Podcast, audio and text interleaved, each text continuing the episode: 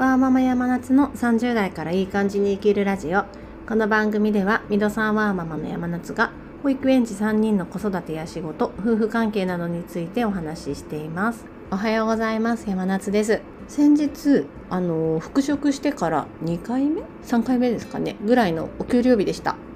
私は今たまに時短を週に、まあ、数日時短をしつつ週に数日残業しつつみたいな形で働いているので給料の額自体はそこまであの育休復帰後だからといってガクンと下がるわけでもなくとはいえ別に上がるわけでもなくっていう感じのまあまあという感じの内容だったんですけれども1人目の育休復帰の時に私どのくらいの金額もらってたんだろうなと思って過去の給料明細をちょっと遡ってみました。そしたら復職1人目の復職から2年目ぐらいの時にかなりの給料をもらっていた時期があったんですね。額面で言うと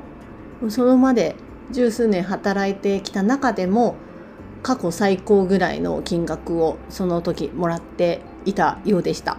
その時給料が高かった理由としてはもう完全に社畜だったんですよね。残業できる日はもう朝早朝始発とかレベルで会社に着いて終電ギリギリまで仕事をして昼休みももうデスクで食べてトイレも我慢してみたいな完全に社畜な生活を送っていたので残業代とかいろんな手当とかで過去最高を記録したっていうあの内訳はそういう感じなんですけれどもちょっとその時のことを思い出しまして私は働く理由イコールお金が大きいっていうふうに信じていたんですね。なので当時は稼げたことでたくさんの金額を稼げることで自分の気持ちは満たされるというふうに信じていました。ただ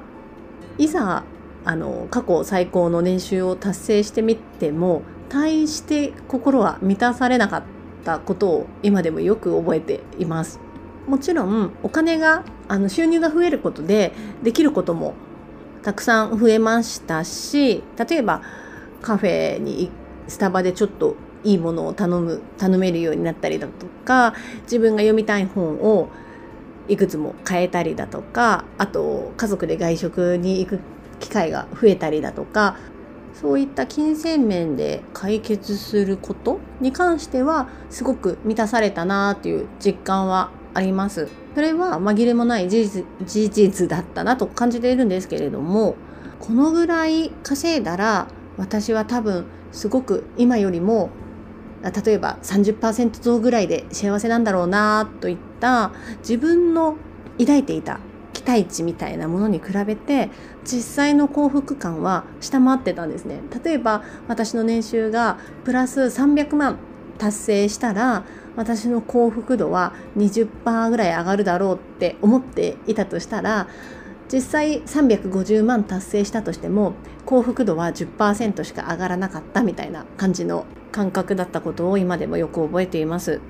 で私その後あの副業をちょっと始めた始めて副業で収入を得られるようになってきた時にも同じようなことを感じました。それでもしかしたら報酬あの金銭的な報酬だけでは満たされない部分じゃ部分があるんじゃないかなと思っていろいろいろんな本を読んでいたんですけれどもある本に報酬には金銭以外にも種類があるんだよっていうようなことが書かれていてちょっと私衝撃を受けました。具体的な内容としては金銭的報酬の他にもあと主に4つ挙げられていて金銭的報酬が、まあ、給料とか福利厚生とか金銭面であの分かりやすい報酬でもう一つは精神的報酬。これは仕事を通しての自分のやりがいだったり自分の感情が満たされる喜びだったりを感じられる報酬のこと。でもう一つは貢献的報酬といって自分の仕事をすることで誰かの役に立っているという実感。例えば社会に役に立っているだとか自分の後輩のメンバー育成で自分があの役立っているだとかそういう報酬そういう感覚を得られるっていうことが報酬になっているっていうこと。でもう一つは技術的報酬。これは能力とかスキルとか新たな経験を仕事を通して得ることができる。それが報酬になっているっていうもの。最後の一つは信頼的報酬仕事をすること、まあ、会社に属すことによって社会的な信用とか人物評価を得られることができる仕事を通して自分の社会的な、あのー、信頼度が自分の社会的な価値がアップするというかそういった類の報酬だそうです。それで私この報酬に当てはめて自分の仕事を振り返ってみたところ確かに金銭的な報酬はうんとアップしたなっていうふうに自分でもあの振り返って感じたんですけれども私の場合は貢献的報酬誰かの役に立ってるっていう実感を持てる報酬と信頼的報酬その仕事をすることで自分が社会的に信頼自分の信頼が上がるっていう報酬が全然足りてないなっていうことに気がつきました。ちょっと自分で採点方式でどの報酬がこのこの仕事によって得られたかなっていうのを採点してみたところそんな結果でした。その結果を見てああやっぱりなーっていうふうに思うと同時にどうしても人って数字として見えやすいところ、まあ、それお金っていう金銭的な報酬だと思うんですけれども人と比べやすかったり見えやすいところに注目がいってしまうんだなっていうのを実感しまして私は金銭的なその見える他者と比較できたり自分の中で数値化できて見える化できるものにかなり固執していたんだなっていうのを感じました。よくお金だけじゃないよみたいな聞くこともあるんですけれどもいやそれ綺麗事でしょって思っていたこともあったんですけどもやっぱりお金だけじゃないなっていうのは実際にお金を収入がアップしてみて改めて感じたのでこれは真理なんじゃないかなと感じています。とはいえ社会的なあの信頼報酬ばかりを得るとしてもバランスが悪いし貢献的報酬を得て私は人や社会の役に立っているっていう風なあな肯定感をたくさんゲットできたとしてもそれにお金が伴ってこなければ生活できないですし生活できなければイライラとか不安も募るしっていうところでその5つの報酬のバランスを取るのってすごく難しいなっていうのも同時に感じています。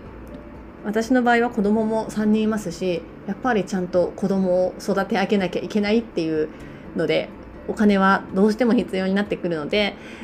お金がないとやっぱり心がすさむというか悲しいかったり揉めたりイライラしたりする場面がどうしても増えると思うのでやっぱり第一優先としては最低限金銭的金銭的な報酬が満たされていることを条件に他の貢献的報酬だったり信頼的報酬っていうのは本業の仕事以外のところ、まあ、例えばボランティアだったりあと副業だったり地域のつながりとか友人とのつながりだったりとかで満たしていくのもありかななんて最近は考えています。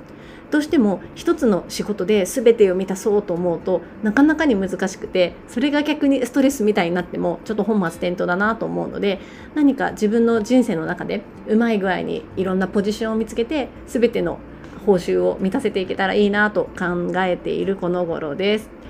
では今日はこの辺で失礼します。良い一日をお過ごしください。